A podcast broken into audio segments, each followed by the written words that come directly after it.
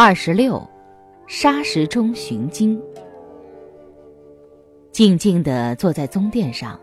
双腿结着家福坐，眼观鼻，鼻观口，口观心，双手定印，心如止水。心平静下来，就像一面镜子，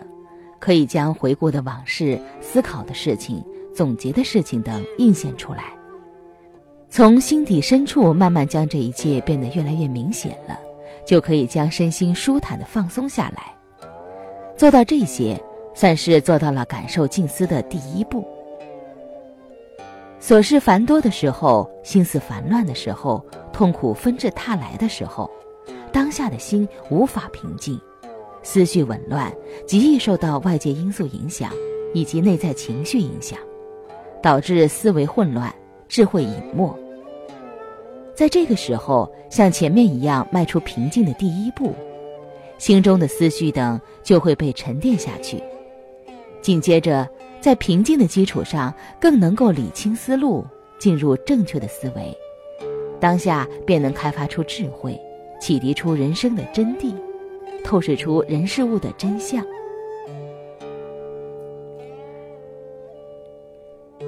如何才能静思进入主题呢？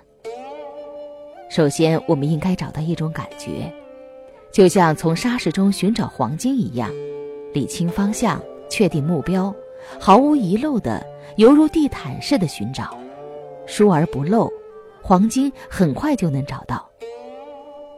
体会到这种感觉，再去面对自己需要解决的问题，并找到适合的方法，用心体会方法中涉及的词句，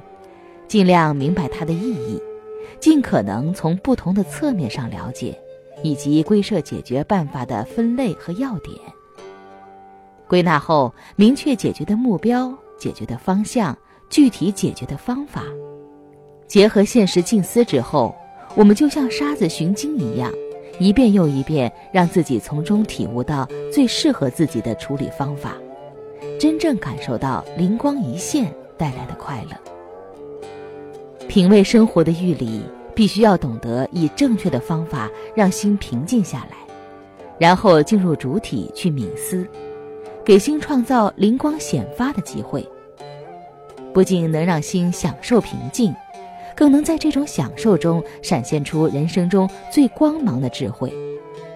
能够运用沙中寻经的思维方式，让烦躁的心清凉下来，既解决了问题，又能令心自在。